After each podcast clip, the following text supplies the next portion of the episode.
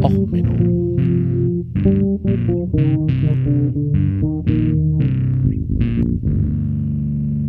Der inkompetente Podcast über Dinge aus Militär, Technik und Computer, die so richtig in die Hose gingen.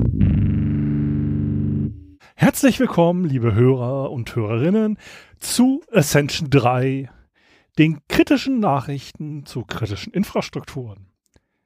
Martin war ja beim Sendegarten der Meinung, alles sei schottig und schlimm und auch der Honkhase regt sich ja immer über kritische Infrastrukturen auf Twitter auf. Dies ist nun nicht der Fall. In diesen Good News, everybody, wie Professor Farnsworth sagen würde, stelle ich Ihnen jetzt im Anschluss einige positive und schöne Nachrichten aus der ganzen Welt und der kritischen Infrastrukturen vor. Auch die erste Meldung kommt aus Franken, aus dem schönen Städtchen Hersbruck. Dort hat man die Schulbildung optimiert, damit auch ja die Bildung den Vorrang hat. Hier hat eine Mutter nämlich das Kind über den Pausenhof bis zur Schuleingang gefahren und dabei auch noch den Hausmeister angefahren. Das ist eine wahre Optimierung der Bildungsauftrages, das Kind optimal mit dem Elterntaxi am besten direkt noch ins Klassenzimmer zu fahren. Denn haben wir natürlich noch im Saarland ein Problem gehabt. Dort sind mehrere hundert Tonnen Reis umgekippt. Also der Reissack ist im wahrsten Sinne des Wortes umgekippt. In der Nähe von Rehlingen-Siersburg sind mehrere Tonnen Reis auf die Autobahn gefallen und dort denn die entsprechende Strecke längere Zeit gesperrt worden.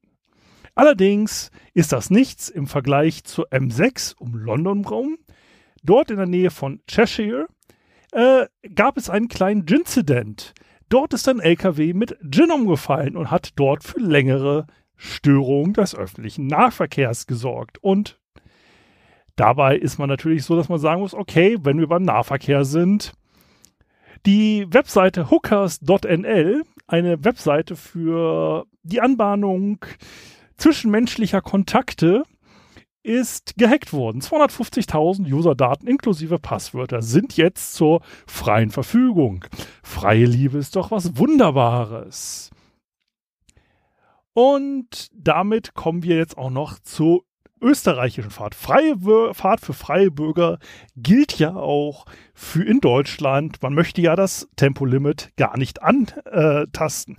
Wer der Meinung ist, das Tempolimit 130 zu machen, ist ja der Meinung laut des Bundesverkehrsministers nicht mehr ganz richtig oben im Stübchen. Nun, in den Niederlanden, nach den Niederlanden, in Österreich hat man jetzt das Tempolimit erhöht. Man weiß es ja, dort gibt es auf Großteil der Autobahnen eine Tempobegrenzung, äh, nämlich auf 100.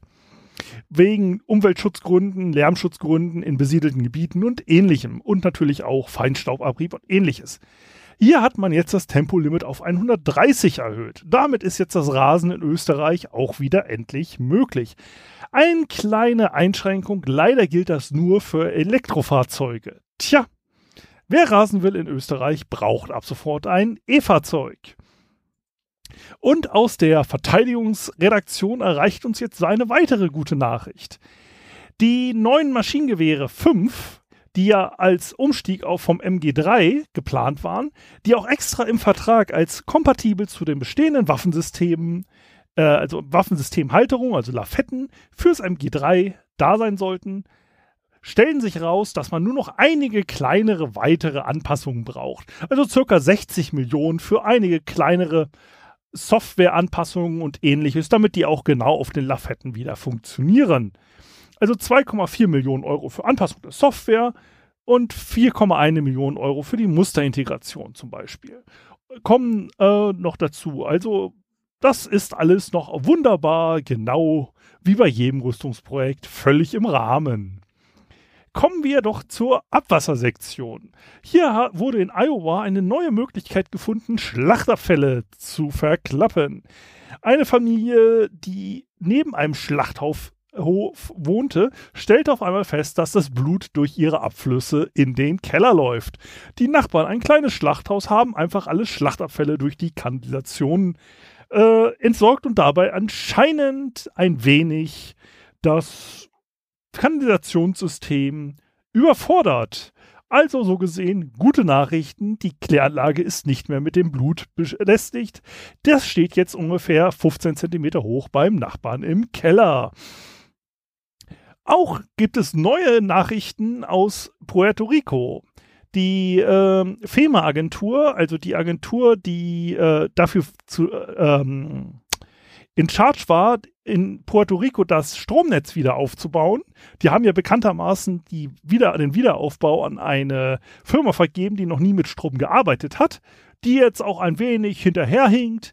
War ja nur 1,9 Milliarden äh, Vertrag. Der ist ähm, jetzt rausgekommen durch Bestechung zustande gekommen. Der entsprechende ähm, Behördenmitarbeiter ist jetzt gerade angeklagt worden. Also so gesehen kann es jetzt sich nur noch um Jahre dauern, bis man das Stromnetz pünktlich zum nächsten Hurricane wieder aufgebaut hat. Apropos Stromnetz. In Kalifornien gibt es einige Stromausfälle. Das ist nicht weiter beunruhigend, das ist ja nur eine Vorsichtsmaßnahme, um keine Waldbrände auszulösen. Sind auch nur 738.000 Kunden und Haushalte von betroffen. Allerdings gute Nachrichten nicht in den reichen Vororten. Nur das normale Pöbelpack ist von diesen kleinen Stromausfällen betroffen. Weil man hat ja sich entschieden, auf Seiten des Elektroversorgers lieber die Stromtrassen nicht freizuschneiden letztes Jahr, sondern äh, anstelle dessen einige Dividenden mehr für den Aktienmarkt ähm, auszuschütten. Das ist doch ein verantwortungsvoller Umgang mit öffentlichen, kritischen Infrastrukturen. Gute Arbeit dort auch an die Kollegen. Und äh, auch weitere gute Nachrichten. Die verschollene äh, Polizeipistole, die die Berliner Polizei äh, gesucht hat, ist wieder aufgetaucht. Und zwar bei einer Sicherheitskontrolle am Fla Hamburger Flughafen. Das ist doch schon mal wunderbar. Und da man sich jetzt auch endlich mal mit der Ausrottung von Ebola beschäftigt, hat einfach mal das äh, Labor, das die letzten Ebola-Stämme äh, und auch einige andere biowaffenfähige Stämme in Russland beherbergt, angefangen zu brennen. Damit haben wir jetzt auch endlich etwas dafür getan, dass diese fiesen, fiesen Viren nicht in die Umwelt entlassen werden. Und weitere Nachrichten. In der Türkei liegen amerikanische Atombomben, wo sich die amerikanische Armee jetzt im Rahmen der aktuellen Militärkampagne der Türkei überlegt, wie man sie eventuell wieder wegkriegt.